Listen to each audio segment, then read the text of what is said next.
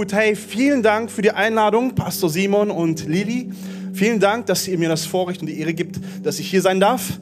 Ich sehe das nicht als selbstverständlich und ähm, wenn ich gleich ein bisschen zu meiner Story was erzähle, werdet ihr auch merken, warum das nicht selbstverständlich ist.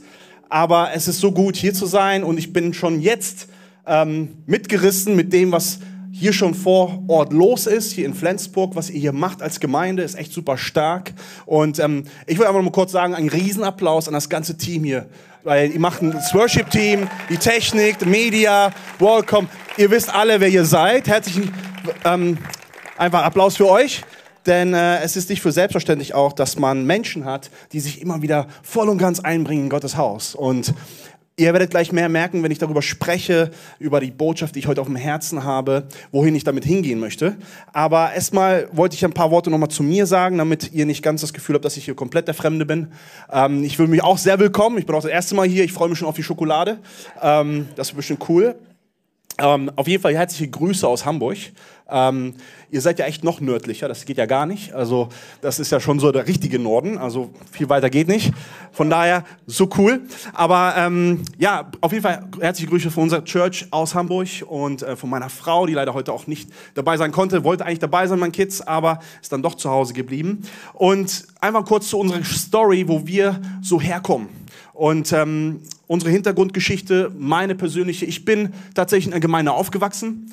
Meine Eltern haben sich ziemlich krass bekehrt in den 80ern. Mein Vater war Alkoholiker, ähm, hat eigentlich versucht, schon mehrmals sein Leben zu beenden. Und dann kam Gott. Und dann kam Gott und hat ihn gerettet und er hat von einem Tag auf den nächsten Alkohol niedergelegt, Zigaretten niedergelegt und hat sich voll und ganz Gott gegeben. Und das ist so ein bisschen der Hintergrund von meiner Familie. Und alle, alle Ehre zu Gott. Ähm, und dann bin ich geboren, dann äh, der, der Nachkömmling. Und ähm, bin aufgewachsen in der, in der Gemeinde und bin mein ganzes Leben eigentlich zur Gemeinde gegangen. Tatsächlich in der Gemeinde physisch gelebt, denn ich war, mein Vater war dann der Hausmeister von der Gemeinde und ja, als Sohn hat man halt in der Gemeinde gelebt. Und dann lief man durch die ganzen Räume, die es da so gab. Und das war sehr aufregend. Ähm, und in meinen 20ern bin ich weggezogen äh, in eine andere Stadt und habe mich da auch irgendwo versucht zu etablieren, irgendwo versucht auch weiterhin das Gute zu tun, was wir so tun wollen, dass wir in die Gemeinde gehen, dass wir uns ähm, im Glauben auch herausfordern lassen oder auch in unserem Glauben wachsen können. Und bin dann aber nach ein paar Jahren äh, tatsächlich äh, meine Sachen gepackt und bin nach Australien gegangen. Und ähm, wir haben so ein bisschen ähnliche Story, weil wir nämlich auch unsere Hauptgemeinde in Australien haben. Ihr habt sie ja in Neuseeland ähm, also auf der anderen Seite der Welt. Und äh, deswegen verbindet uns schon da so eine, eine Art von ähm, Gemeinsamkeit. Und wir freuen uns, ähm, dass wir halt auch unsere Muttergemeinde haben in Australien, in Western Australia, in Perth. Da kommen wir dann nämlich jetzt her, denn wir waren ein paar Jahre da gewesen, meiner Frau, und ähm, haben uns da vor Ort, also ich erstmal, weil meine Frau, die war noch nicht da, das war auch noch nicht meine Frau dann, aber ich bin da vor, zuerst hingekommen durch, mein, durch meine Reiserei, quasi das sogenannte Backpacken und ähm, habe dann da nochmal Gott so richtig für mich persönlich kennenlernen dürfen. Also war ich schon in meinen Mitte 20ern und ähm, habe dann noch gemerkt, so mein Leben ist ganz gut, ich fühle mich eigentlich ganz gut, ähm, ich habe alles, was ich brauche, aber irgendwo, irgendwo fehlt da was. Und ich glaube, diese Entscheidung, sich wirklich bewusst zu machen, dass man Gott braucht. Und ähm, naja, nur um das schnell zusammenzufassen, nicht, dass ich hier meine ganze Predigt nur die Story erzähle, aber ähm, ich habe mich ich wurde konfrontiert von einem Pastor und meinte, hey, mach doch unsere Bibelschule. da habe ich nur gedacht, ja, klasse.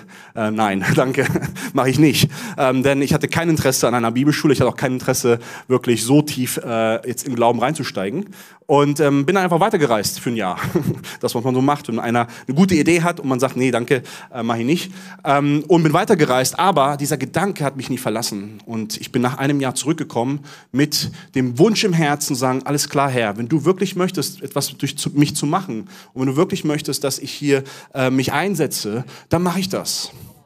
Und ich hatte quasi den Moment der, ähm, den Moment des sich demütigen, zu sagen, okay Herr, ich habe mein Leben versucht zu leben, wie ich es gelebt habe. Ähm, wie gesagt, war nicht, war nicht schlecht oder war nicht großartig verkehrt, aber ich hatte irgendwo verpasst, dass ich mich irgendwie Gott ganz hingegeben habe. Und das habe ich in dem Moment gemacht. Die Story von meiner Frau, die war gar nicht christlich aufgewachsen, die kam eines, eines Tages nach Australien. Ich hatte sie eingeladen, ich kannte sie noch aus früh, von früher, ich hatte sie eingeladen zur Gemeinde. Sie hat sich relativ schnell bekehrt und hat dann relativ sehr schnelle, gute Entscheidungen getroffen, was das alles mit sich gebracht hat. Und ja, und dann haben wir uns verliebt. Ne? Und dann haben wir geheiratet und dann sind wir 2015 ausgesandt worden nach Deutschland zurück. Ich persönlich wollte nie wieder nach Deutschland kommen. Ich hatte mit Deutschland abgeschlossen. Ich war sieben Jahre in Australien. Ich habe gedacht, da werde ich nie wieder hingehen. Das Wetter ist nicht so doll. Die Menschen sind, naja, nein, ihr seid alle lieb, ne? Ähm, die Menschen sind auch gut, aber es ist einfach was anderes gewesen für mich als Erfahrung. Aber Gott hat mir wirklich so eine Liebe für Deutschland gegeben, für, für die Menschen in Deutschland und für unser Land, dass ich gedacht habe, ich kann gar nicht anders als zurückzugehen. Und wenn Gott einen Plan hat, dann werde ich den ähm, weiter verfolgen. Und dann sind wir 2015 mit meiner Frau zurück, ohne irgendwas. Wir waren beide aus der Bibelschule, haben wir fertig gemacht, haben eigentlich wirklich viel verdient, weil wir natürlich nur Studenten waren, kamen zurück mit nichts und auch mit keinerlei Erfahrung. Ähm, ich hatte nie gedacht, dass ich sprechen werde, schon gar nicht vor Menschen, denn äh, ich hatte eigentlich immer Angst vor Menschen zu sprechen und ich war immer sehr ruhig. Und äh, deswegen schon allein ein Wunder an sich, dass ich hier heute, Morgen stehen kann. Deswegen sage ich, das ist eine Ehre und Vorrecht für mich, denn das Letzte, was ich dachte, ist, dass ich vor Menschen sprechen werde oder dass ich ein Pastor sein werde oder jemals eine Gemeinde gründen würde. Ähm, das war wirklich das Letzte, was in meinem Kopf war. Aber Gott ist gut und er nutzt tatsächlich etwas, was er schon eingepflanzt hat in uns, was wir vielleicht gar nicht sehen, aber eines Tages es klar ist, dass wir es machen sollen. Amen. Und so wurde ich vom Autoverkäufer zum Pastor. Das ist äh, gute Branche, ne? Autoverkäufer und Pastor ähm, sind sehr vertrauenswürdige Menschen. Ähm, ich will jetzt den Autoverkäufer und auch nicht den Pastor niedermachen, denn äh, ich glaube, beides äh, sind gute Menschen. Aber so ist es für mich passiert, zumindest, dass ich vom Autoverkäufer zum Pastor wurde. Denn ich habe auch äh, vorher halt Autos verkauft oder im Autohandel gearbeitet. Aber da hat mich Gott auch in, in Australien tatsächlich rausgenommen, ziemlich schnell, wo ich äh, jemands Fremdes eigentlich, der auch mit Gott nichts zu tun hatte, mich einmal zur Seite genommen hat und hat gesagt, hey, ich glaube, wenn du das weitermachst, dann wird das Gute, was in dir schon bereits ist, vielleicht durch, diesen, durch diese Arbeit be, ähm, vernachlässigt beziehungsweise vielleicht sogar verschwinden. Und das hatte mich daran erinnert, dass Gott wirklich einen Plan hatte, etwas anderes mit meinem Leben zu machen, als dass ich da bliebe. Und so gut, dass wir sehen, und wir sehen das in der Bibel, vielleicht kennt ihr das aus eurem eigenen Leben, Gott nutzt ganz normale Menschen für etwas sehr Übernatürliches in seinem Reich. Er beruft ganz normale Menschen, wir müssen keine sonderlichen äh, riesen äh, Talente sein. Ähm, das heißt nicht, dass wir alle nichts machen sollten oder nichts können, aber er nimmt ganz normale und gewöhnliche Menschen und möchte etwas sehr Übernatürliches machen. Durch uns alle, durch jeden einzelnen von uns. Und wir haben alle die Möglichkeit, in dieser Beziehung mit einem lebendigen Gott zu sein. Und ich weiß nicht, wo du heute Morgen stehst oder wo du heute Morgen herkommst. Ich glaube tatsächlich, dass es kein Zufall ist, dass du heute Morgen hier bist. Ich glaube, dass Gott dich hierher gebracht hat, um mit dir heute vielleicht zu sprechen, um dir vielleicht etwas aufzutun, was du vielleicht vorher nicht gesehen hast. Denn ich glaube, unser Gott liebt jeden Einzelnen von uns und er hat einen guten Plan für jeden Einzelnen von uns. Und oftmals ähm, müssen wir erst lernen, was es bedeutet, überhaupt einen Plan zu bekommen oder zu, zu sehen in unserem Leben. Gott ist gut und liebt uns. Amen. Herausfordernd war es, diese Botschaft vorzubereiten tatsächlich. Ich war auf dem Weg, ich dachte, Donnerstag, alles ist fertig. Ich habe sogar Simon geschrieben und gesagt, hey, super Message, ich glaube, das wird richtig gut. Und am Freitag fand ich die Message gar nicht mehr so gut. Und dann musste ich alles nochmal ändern und tatsächlich bis heute Morgen noch umarbeiten. Und ich glaube wirklich, dass Gott etwas sagen möchte zu dir und mir heute Morgen. Dass ähm, wenn wir nämlich Gottes Wort öffnen, dann ist es sehr prophetisch, dann ist es sehr verändernd, es ist hilfreich, es ermutigt uns oder es korrigiert uns. Das Letztere tut uns vielleicht ein bisschen mehr weh, aber es ist gut, weil wenn wir das Wort Gottes aufschlagen und wir daraus lernen, wir wissen, das ist das die Wahrheit. Gott sagt selber, mein Wort, das ist die Wahrheit. Und ich glaube, wenn wir uns danach heute Morgen ausstrecken und wenn wir Gott erlauben, in unser Herz reinzusprechen, dann können wir das selber erfahren. Der Titel meiner Message heute ist Vom Gast zum Diener für den Herrn. Und ich finde es krass, jetzt schon zu sehen, was hier los ist in Flensburg. Pastor Simon hat mich schon ein bisschen rumgeführt in den Räumen und wo die verschiedenen Dinge sind, die er hier so macht. Und wisst ihr, wenn, wenn man reinkommt in eine Gemeinde und vielleicht als Gast oder als sag ich mal, nur Gemeindegeher, dann weiß man gar nicht so sehr, was eigentlich alles im Hintergrund passiert. Und weil wir selber in diesem Prozess sind, eine Gemeinde an den Start gebracht haben und dann äh, Woche eins, von Woche eins bis jetzt immer noch auf und abbauen und alles hinbringen und lagern und was auch immer machen durch die ganzen wunderbaren Menschen, die Gott uns zur Seite gestellt hat, wissen wir ganz klar, dass es jedes Mal ein Wunder ist, dass das am Ende steht. Ich finde das jetzt schon beeindruckend, was hier alles steht und was alles aufgebaut wurde, damit wir unseren Herrn hier feiern können heute Morgen. Und das ist schon das erste Wunder, was wir hier sehen können und dürfen. Nun können wir Gast sein, vielleicht auch Gast bleiben, vielleicht auch für längere Zeit. Aber ich glaube, Gott hat mehr. Er hat mehr für dich und mich. Er hat mehr, dass wir aus dem Gast zu einem Diener werden für ihn. Und ihr habt es ja sehr gemütlich. Ne? Fehlt nur noch das Popcorn und die Cola dann ist man natürlich hier wunderbar bedient und kann sich natürlich ermutigen lassen und dann wieder nach Hause gehen und dann kann man sagen, wow, das war ein cooler Sonntag. Aber ich glaube, Gott hat noch viel mehr für uns vorbereitet. Und die Geschichte aus der Bibel, die mich dazu ähm, motiviert hat, auch darüber zu sprechen und die mich auch schon in der letzter Zeit immer wieder bewegt hat, ist die Geschichte, wo Jesus sein erstes Wunder macht, nämlich aus Wasser Wein. Ich meine, das Wunder an sich ist schon krass, aber warum gerade Wein? Ich weiß es nicht. Äh, warum ähm, Jesus dachte, Alkohol ist gut. Aber es hat alles seinen Platz, keine Frage. Lass uns ganz kurz die Story lesen. Wir lesen die Story einmal komplett durch und dann werden wir daraus ein paar Punkte rausnehmen und ich werde immer wieder zu dieser Geschichte zurückkommen, damit ihr wisst, worum es hier geht. Also in Johannes 2, Vers 3 bis 11 können wir Folgendes lesen. Als während des Festes der Wein ausging, sagt, alle sagt, oh, ja, weinen alle. Sagt seine Mutter zu ihm, es ist kein Wein mehr da. Doch Jesus antwortet ihr, es ist nicht deine Sache, mir zu sagen, was ich tun soll. Meine Zeit ist nicht jetzt gekommen, noch nicht gekommen. Da sagte seine Mutter zu den Dienern, was immer er euch befiehlt, das tut. Nun gab es im Haus sechs steinerne Wasserkrüge man benutzte sie für die Waschungen, die das jüdische Gesetz verlangt. Jeder von ihnen fasste 80 bis 120 Liter. Jesus forderte die Diener auf, füllt diese Krüge mit Wasser. Sie, füllen, sie füllten diese Gefäße bis zum Rand. Dann ordnete er an, nun bringt dem Mann, der für das Festmahl verantwortlich ist, eine Kostprobe davon. Die Diener befolgten seine Anweisungen. Der Mann probierte das Wasser, es war zu Wein geworden. Er wusste allerdings nicht, woher der Wein kam. Nur die Diener wussten Bescheid. Da rief er den Bräutigam zu sich und hielt ihm vor. Jeder bietet doch zuerst den besten Wein an und erst später, wenn die Gäste schon betrunken sind, kommt der billige Wein auf den Tisch.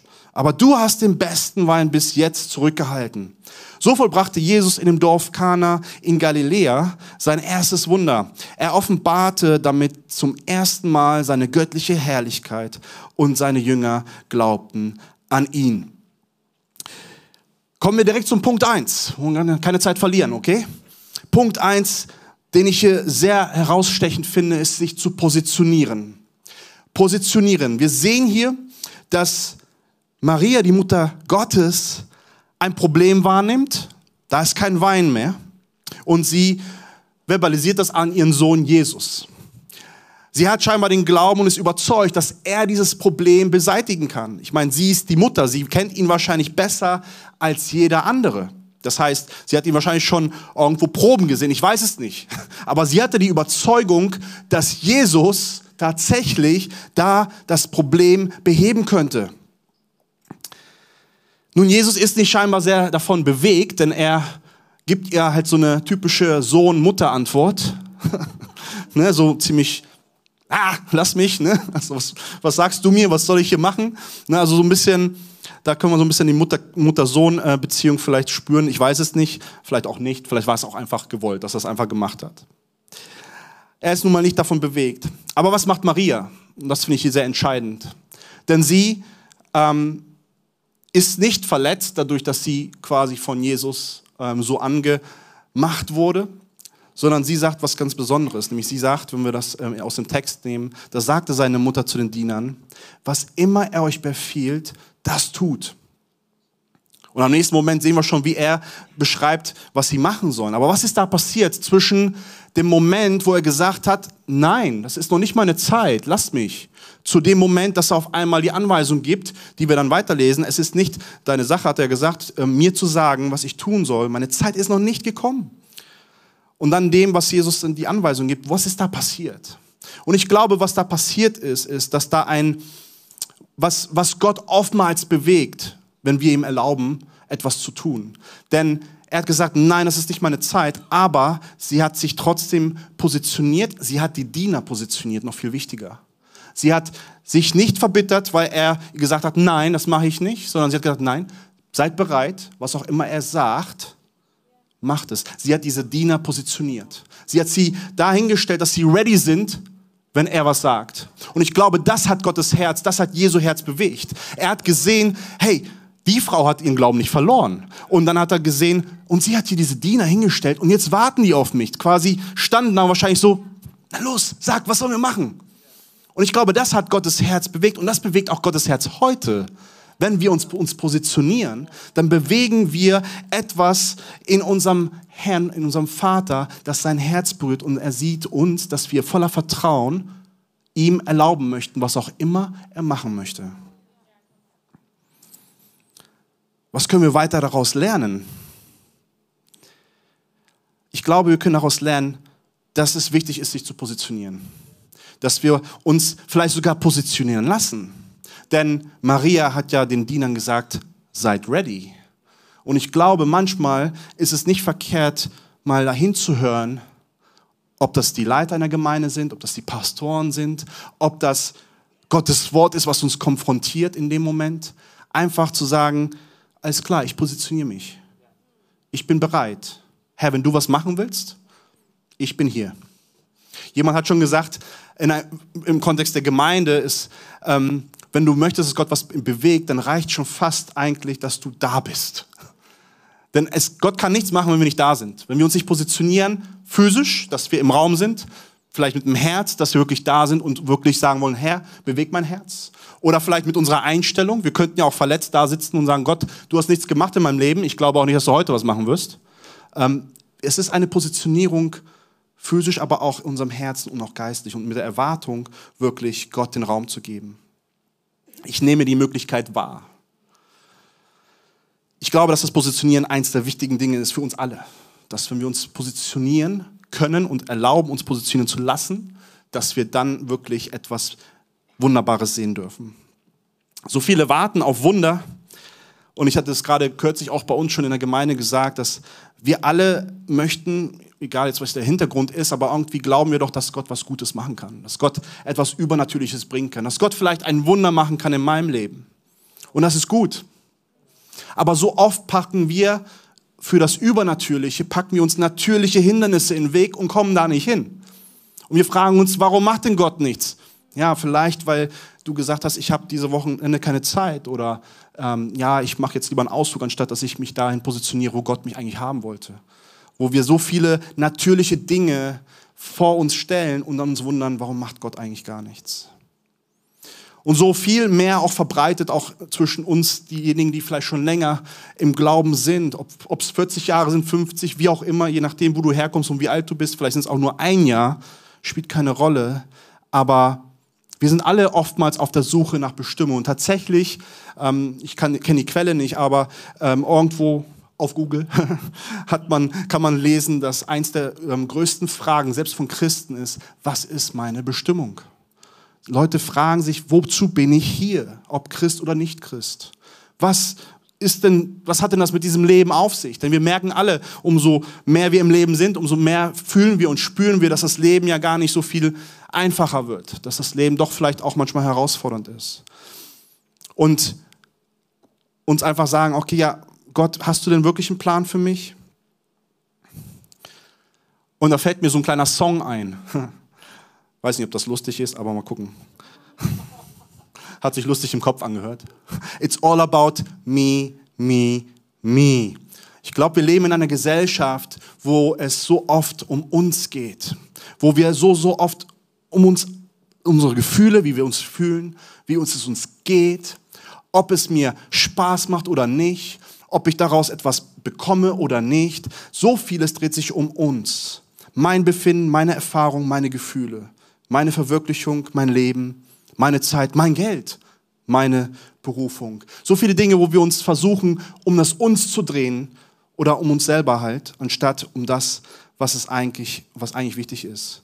Und da können wir auch eine Passage, die werde ich jetzt nur kurz ähm, zusammenfassend äh, lesen, ist das, was Jesus gesagt hat. Denn Jesus hat gesagt, wer zu mir, beziehungsweise das ist noch, nee, die lesen wir nochmal hier, Matthäus 16, 24 bis 25, die lesen wir nochmal voll aus. Wollt ihr sie lesen? Wollt ihr sie sehen? Die ist nicht einfach, okay? Ich warne euch. können wir ehrlich sein heute? Wir sind immer ehrlich, keine Frage. Aber können wir direkt sein. Was ich gemerkt habe in Deutschland, wir, wir sind immer sehr direkt, richtig? Wir sind direkt und es ist manchmal schmerzhaft. Ich merke das mit unseren internationalen Freunden und Geschwistern in unserer Gemeinde. Wenn ich was direkt sage, sind sie oftmals beleidigt. Das sind wir Deutschen. Aber wir werden besser, hoffentlich. Und äh, sehen, ähm, dass wir nicht immer direkt sein können. Aber heute bin ich direkt, okay? Matthäus 16, 24. Danach sagte Jesus zu seinen Jüngern, wer zu mir gehören will, darf nicht mehr an sich selbst in den Mittelpunkt stellen oder sich nicht selbst in den Mittelpunkt stellen, sodass, sondern muss sein Kreuz auf sich nehmen und mir nachfolgen. Denn wer sich an sein Leben klammert, wo es alles nur um mich geht, der wird es verlieren. Wer aber sein Leben für mich aufgibt, der wird es für immer gewinnen. Es geht, wenn wir gerettet werden durch Jesus, dann geht es nicht mehr in erster Linie um uns. Dann geht es um viel mehr als das. Natürlich möchte Gott in uns wirken, in uns arbeiten, uns verändern, unseren Glauben wachsen lassen, unseren Charakter mehr entwickeln, unsere Gaben und Talente hervorbringen. Es geht dabei auch um uns einzeln. Aber um das, was wir tun, da geht es gar nicht mehr so sehr um uns. Denn wir haben einen Auftrag, nämlich das Evangelium zu verbreiten, sobald wir verstehen und diese gute Botschaft angenommen haben in unserem eigenen Leben. Das heißt, der Fokus verändert sich ein bisschen, vielleicht sogar sehr doll. Denn das höchste Gebot, das ist das, was ich eigentlich noch zusammenfassend sagen wollte, ist ja, äh, liebe dich und dich und danach nochmals dich. Und das ist falsche Lehre. Amen. Das ist nicht so, denn wir sollen unseren Herrn, unseren Gott mit allem lieben. Das ist das erste und wichtigste im Neuen Testament als Gebot definiert. Und danach kommt die Nächsten um uns herum wie uns selbst da merken wir schon, hey, es geht gar nicht mehr so sehr um mich jetzt hier. Es geht immer noch darum, unseren Herrn zu lieben an erster Stelle und dann aber die Menschen um uns herum wie uns selber. Und das ist sehr wichtig. Und da, dazu können wir uns dann positionieren oder auch nicht. Ich glaube, wenn wir uns positionieren, dann kann das alles in unserem Leben verändern.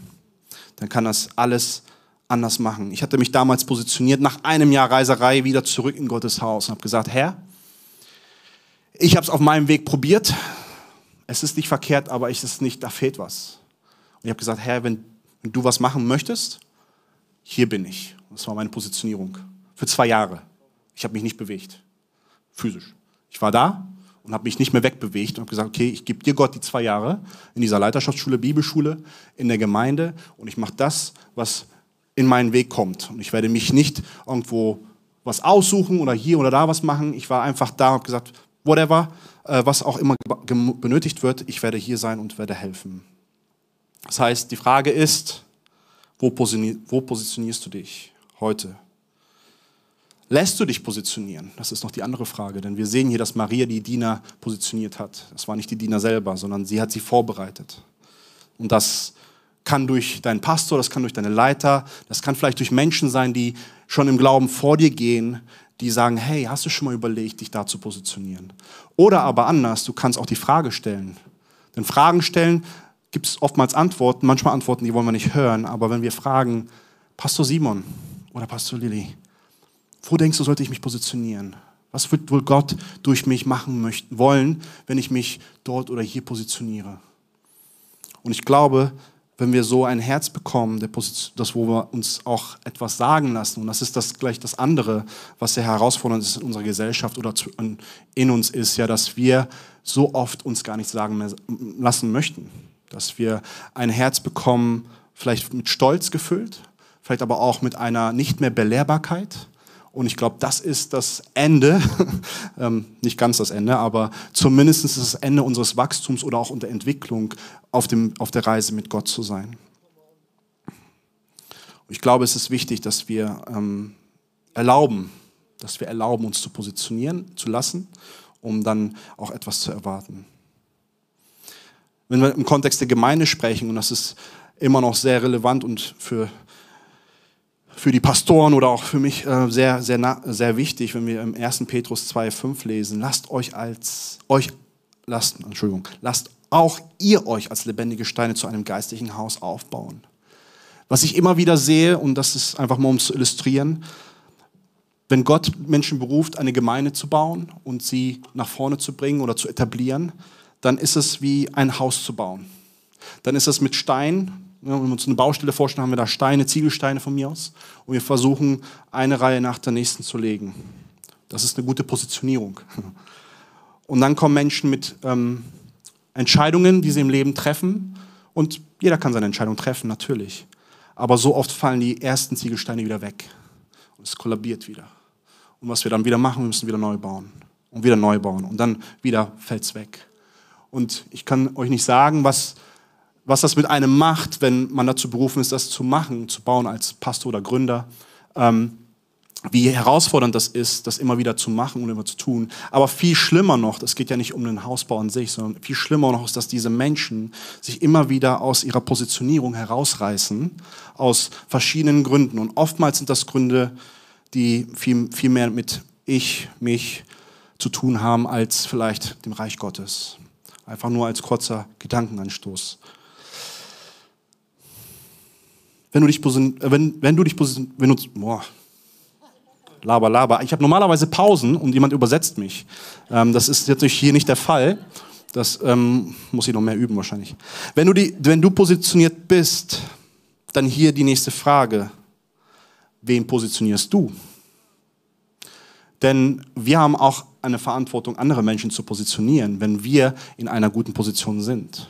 Wir können ja auch sagen, hey, wir brauchen hier noch Hilfe, komm mit, positionier dich und schaue, was Gott machen wird in deinem Leben und schaue, wie er dich gebrauchen wird für das, was wir gerade hier tun. Oder aber jemanden einzuladen, zu sagen, hey, vielleicht ist da jemand, der Gott noch gar nicht kennt und sagen, hey, ich möchte gerne meinen Nachbarn, meinen Kollegen, Freund, Freundin, wen auch immer positionieren, damit sie ihr persönliches Wunder im Leben haben werden, nämlich mit Jesus. Bringt mich zum zweiten Punkt. Und fast am Ende des Gottesdienstes, ich habe noch ein paar. Hören. Was haben wir als nächstes? Hören. Nachdem sie sich positioniert haben, haben sie gehört. Und wir lesen, Jesus forderte die Diener auf, füllt diese Krüge mit Wasser. Sie füllten die Gefäße bis zum Rand. Dann ordnete er an, nun bringt dem Mann, der für das Festmahl verantwortlich ist, eine Kostprobe davon. Sie waren nicht nur da, sie hörten auf Jesu Worte. Sehr wichtig. Um Gottes Willen zu hören, müssen wir sein Wort kennen. Wir sprechen von der Bibel als sein Wort. Wenn wir es kennen, dann können wir auch unterscheiden, was gut und was nicht gut ist, was sein Wille ist und was nicht sein Wille ist. Manchmal spricht der Heilige Geist zu uns im Inneren, aber wenn wir nicht das Wort Gottes kennen, könnte das auch einfach nur eine Stimme sein, die uns was sagt, die gar nicht Gott ist, sondern vielleicht unsere eigene Stimme.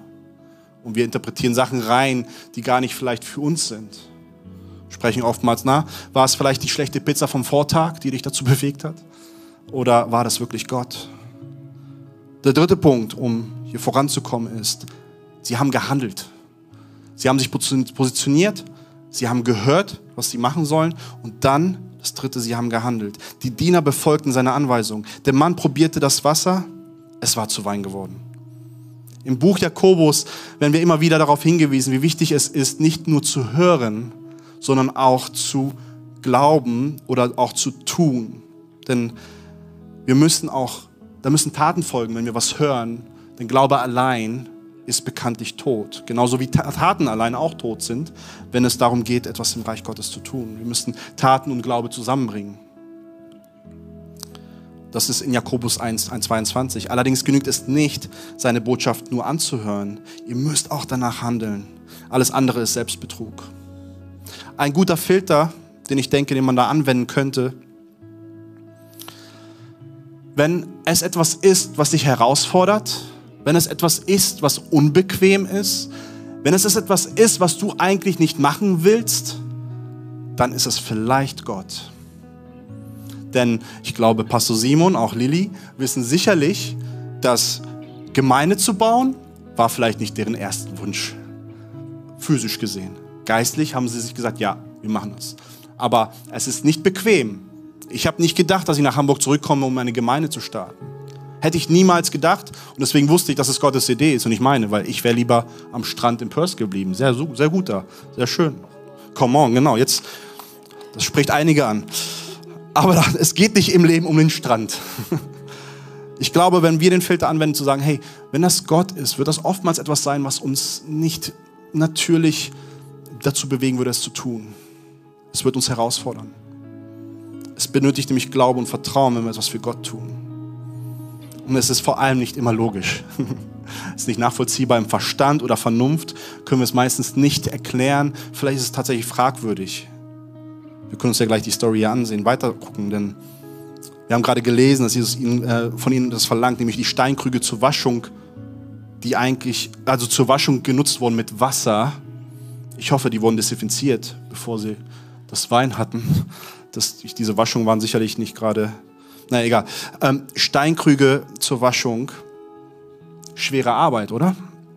Sechs davon, 80 bis 120 Liter, das hat einiges gewogen das Steinkrug an sich wahrscheinlich, aber dann nochmal die, die äh, Flüssigkeit oder das Wasser. Und äh, die haben sich gedacht, äh, Jesus, ähm, das Problem, was wir hier haben, es ist kein Wein da. Warum sollen wir denn jetzt Wasser hierher holen? Merkt ihr, was ich meine? Dass es nicht immer logisch ist und nicht immer nachzuvollziehen ist. Aber sie sind treu geblieben. Und sie haben, sie haben, sie haben sich positioniert und gesagt, okay, ich verstehe das nicht, warum wir jetzt hier Wasser ranholen müssen.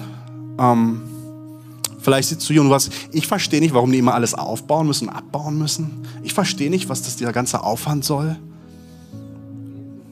Jesus kennt ihn, genau. Amen, Bruder.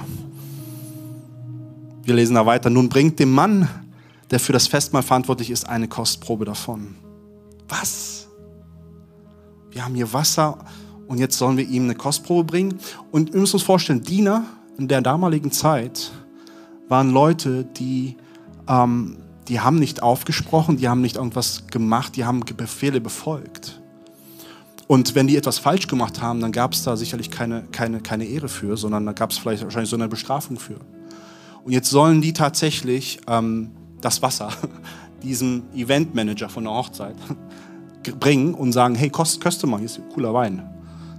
Überleg mal, was in, bei denen im Kopf gerade dann ging. Und das ist so oft in unserem eigenen Leben.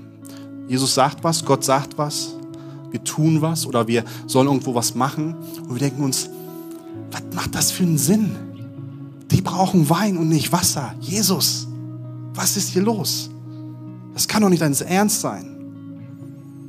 Und ich glaube, sie waren verängstlich, weil, wie gesagt, Diener hatten jetzt nicht die, die größte Stell den Stellenwert in der, in der Gesellschaft damals. Und das ist aber, was uns im 1. Petrus 4,10 wo Gott uns sagt, dass wir einander dienen sollen. Und das ist manchmal die Herausforderung, oder? Jeder soll dem anderen mit der Begabung dienen, die ihm Gott gegeben hat. Wenn ihr die vielfältigen Gaben Gottes in dieser Weise gebraucht, setzt ihr sie richtig ein. Und zwar nur so, dass wir miteinander unterwegs sind und einander dienen. Und manchmal fragwürdig. Ich glaube, man muss ganz gesund bleiben dabei, dass man nicht verrückte Sachen macht. Aber wenn wir uns diese Stories angucken, egal was in der Bibel, die ganzen Stories, die wir da lesen können, wo etwas Großes daraus passiert sind, haben am, am Anfang nicht viel Sinn ergeben. Als Noah die Arche gebaut hat, Leute haben noch nicht mal Regen gesehen so richtig. Und dann, was machst du denn da? Baust etwas, was keiner Mensch kennt? Ähm, etwas aus Holz, das soll schwimmen? Auf was denn? Ich glaube, manchmal fehlt es uns an Vertrauen, wirklich Gott eine Möglichkeit zu geben, etwas zu tun. Und dann kommt nämlich was Wunderbares, wenn wir so weit kommen. Positionieren, hören, handeln. Der vierte Punkt ist sehen. Es war zu Wein geworden. Er wusste allerdings nicht, woher der Wein kam. Nur die Diener, das ist unterstrichen, dick geschrieben, was auch immer, Diener wussten Bescheid. Nur die Diener. Und das ist, wo ich ursprünglich herkomme, vom Gast zum Diener werden, weil nämlich die Gäste, der Bräutigam, der Eventmanager wussten nicht, wo das herkam. Sie haben gar kein Wunder gesehen. Und das ist, was wir oftmals verpassen als Menschen. Gott tut Wunder jeden Tag, in jedem Moment. Wir können es aber verpassen, wenn wir nur Gast sind. Wir können es verpassen, wenn wir uns nicht positionieren. Wenn wir nicht sagen, jo, ich bin da. Voller Erwartung, dass Gott was machen wird. Und weißt du was? Ich werde hören. Was auch immer mir gesagt wird, was auch immer ich aus Gottes Wort lesen kann, ich werde auch danach handeln. Und dann werde ich Wunderbares sehen, denn Gott wird ein Wunder machen. Und ich glaube, das ist unglaublich und wird uns, das ist ja das Krasse, dass das baut unseren Glauben. Wenn wir diese Punkte nicht haben, dann wundern wir uns immer, wo ist denn Gott? Ich sehe Gott nicht wirken. Warum wirkt Gott nicht in meinem Leben? Warum wirkt er nur in jemand anderes Leben? Warum wirkt er in der Gemeinde und nicht in der Gemeinde? Warum passiert hier was, aber da nichts? Kann auch andere Gründe geben, die Gottesgründe kenne ich nicht. Aber ich glaube, wenn wir damit anfangen, dass wir uns positionieren, dass wir hören, dass wir handeln, werden wir auch was Gutes sehen. Denn so werden wir die Wunder mitbekommen. Und wie schade, dass die wenigsten bei dem Hochzeitsfest dieses Wunder überhaupt mitgekriegt haben. Wir lesen, so vollbrachte Jesus in dem Dorf Kana in Galiläa sein erstes Wunder. Er offenbarte damit zum ersten Mal seine göttliche Herrlichkeit und seine Jünger glaubten an ihn. Was taten sie? Sie glaubten an ihn. Warum? Weil sie gesehen haben, was er gemacht hat. Sie haben das Wunder erleben dürfen. Sie haben in dem Moment gesehen, dass er oder dass sie selber das Wasser genommen haben. In dem Moment, wo es rübergereicht wurde, ist scheinbar Wein draus geworden. Sie haben das Wunder erlebt. Was hat das gemacht? Das hat ihren Glauben gebaut. Das hat ihr Vertrauen in den einzigen und äh, einzigen Gott gegeben, der das machen konnte. Gott macht Wunder heute. Viele verpassen es leider weil wir nicht wissen, wo wir sind oder uns mit unserem Herz nicht richtig positionieren oder mit unserer Einstellung nicht uns positionieren. Vielleicht bist du aber auch hier und hast dich positioniert. Hörst auch, tust, du siehst aber noch nicht. Und ich glaube auch, dass es Wunder geben wird, die wir vielleicht noch gar nicht sehen werden. Die wird es vielleicht irgendwann in der Zukunft geben. Aber das, was wir heute schon machen, baut schon das Wunder. Das, was Flensburg Equippers hier heute macht, wird vielleicht heute ein Wunder geben, wird aber vielleicht nochmal 100 mehr Wunder geben in der Zukunft. Wir können es nicht sehen. Nicht immer. In Hebräer 11, 39 lesen wir, sie alle haben Gott vertraut, die Vorbilder im Glauben. Deshalb hat er sie als Vorbilder für uns hingestellt. Und doch erfüllte sich Gottes Zusage zu ihren Lebzeiten noch nicht. Denn Gott hatte einen besseren Plan. Sie sollten mit uns zusammen ans Ziel kommen. Wisst ihr, Gott hat oftmals einen besseren Plan. Unsere vielleicht Erwartung von einem Wunder kann anders aussehen als die von Gott. Und das muss uns bewusst sein. Nur weil wir eine Erwartung haben, dass er was macht, das ist schon gut. Wenn er es aber nicht tut, dann müssen wir ihm trotzdem vertrauen und sagen, alles klar, Gott, ich sehe es noch nicht, aber ich hoffe, eines Tages werde ich sehen, denn ich weiß, du hast bessere Pläne für mich. Wenn wir nicht aufgeben, Gottes Willen zu tun, werden wir eines Tages die Frucht sehen. Vielleicht auch erst im Himmel. Wir wissen es nicht, wann das Moment kommt. Gott hat also einen besten Plan, weil das, das Krasse ist ja, er hat nicht nur irgendeinen Wein gemacht. Er hat den besten Wein gehabt. Den besten. So oft denken wir etwas, Gott hat aber noch was viel Besseres. Er macht das Beste in unserem Leben. Zum Abschluss, vielleicht können wir einfach ganz kurz unsere Augen schließen. Wir werden, sind gleich am Ende bin schon ein bisschen drüber, gleich am Ende sein unseres Gottesdienstes hier vor Ort. Und ich möchte einfach eine Einladung aussprechen, um dich zu positionieren. Um dich zu positionieren. Denn wenn du heute Morgen hier bist oder zuschaust und du hast noch keine Beziehung mit Gott, du hast Jesus noch nicht in dein Leben eingeladen, du hast dich noch nicht positioniert zu sagen, Herr, wenn es dich gibt, bitte zeig dich mir. Das war das Gebet meiner Frau damals. Sie kam als Atheistin in die Gemeinde. Sie hat irgendwann nach ein paar Wochen eine Entscheidung getroffen, wusste noch gar nicht, was das eigentlich bedeutet. Hat aber dann zu Hause gebetet und hat gesagt, Herr, ich habe keine Ahnung, was das hier ist. Aber wenn es dich gibt, sie hat sich positioniert, wenn es dich gibt, dann zeig dich mir. Und sie hat über die nächsten Wochen und Monate Gott kennenlernen dürfen, mehr und mehr und über Jahre. Das ist, kann manchmal ein Moment sein, kann sich aber auch über eine gewisse Zeit gehen. Es ist oftmals, wir sprechen über es ist ein Journey. Ist nicht zwingend immer nur ein Moment, der entscheidend ist. Aber es ist ein Moment, der für dich entscheidend ist, dich zu positionieren. Das heißt, mit, wenn wir uns die Augen kurz geschlossen haben, ich möchte dich kurz einfach einladen, dass du dich positionieren darfst heute Morgen. Wenn du heute Morgen hier bist und zuschaust und du Gott noch nicht kennst, dann kannst du kurz ein kurzes Gebet gleich mit mir mitbeten. Aber ich möchte einfach die Möglichkeit geben, kurz dich darüber nachzudenken.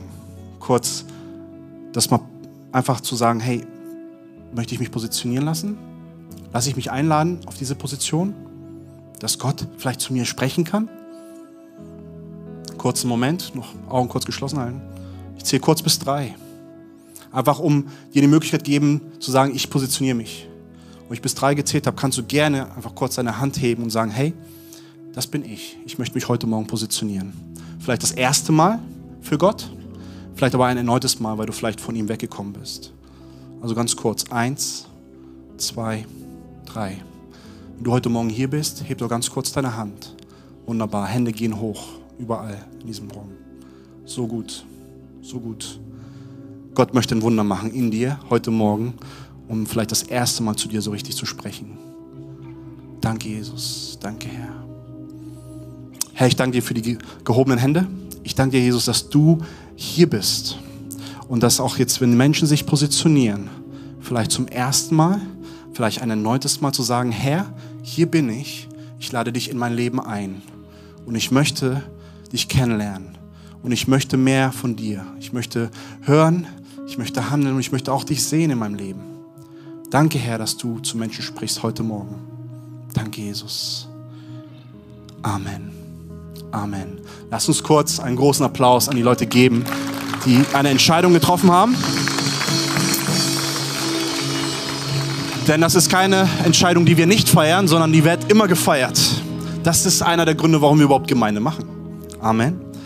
Hey, wenn du gerade deine Hand gehoben hast oder aber im Herzen eine Entscheidung getroffen hast, möchte ich dich kurz einladen, noch in einem Gebet zu beten. Baut ihr schon ab? Ein Gebet kurz mitzubeten. Ich werde kurz vorbeten und hey, warum beten wir das nicht alle zusammen? Ich bete vor, ihr betet kurz nach. Und wenn du das heute bist, der die Entscheidung getroffen hat, dann bete es einfach vom Herzen und meine es von deinem ganzen Herzen. Seid ihr ready? Okay, Jesus, ich öffne mein Leben für dich. Bitte vergib mir und mach mich frei. Ich lege meinen ganzen Glauben und meine ganze Hoffnung in das, was du am Kreuz für mich getan hast. Danke, dass du für mich gestorben bist. Lehre, mir, lehre mich und hilf mir von nun an für dich zu leben. Amen. Amen. Danke, Jesus. Danke, Jesus. Ich werde kein zweites Gebet machen, weil die Zeit schon vorangegangen ist. Aber wenn du heute Morgen hier bist und auch schon länger mit Gott unterwegs bist und du hast das Gefühl, du hast dich nicht positionieren lassen, warum siehst du nicht eins der Teams draußen? Bin ich der Meinung, sind die draußen, die beten, ne? das Beta-Team. Ähm, warum gehst du nicht dahin und lässt einmal für dich beten? Vielleicht, das, vielleicht hat etwas zu dir heute Morgen gesprochen, was, wo du mit im Gebet brauchst für. Denn wisst ihr, Gemeinde ist nicht dafür da, dass wir alle einzeln unterwegs sind, sondern Gemeinde ist dafür da, dass wir gemeinsam unterwegs sind. Und manchmal brauchen wir ein Gebet, manchmal brauchen wir eine Ermutigung, manchmal brauchen wir einfach nur, hey, komm, komm mit, lass dich positionieren. Amen. Amen. Amen. So gut. Ich glaube, die Band ist auch ready. Come on.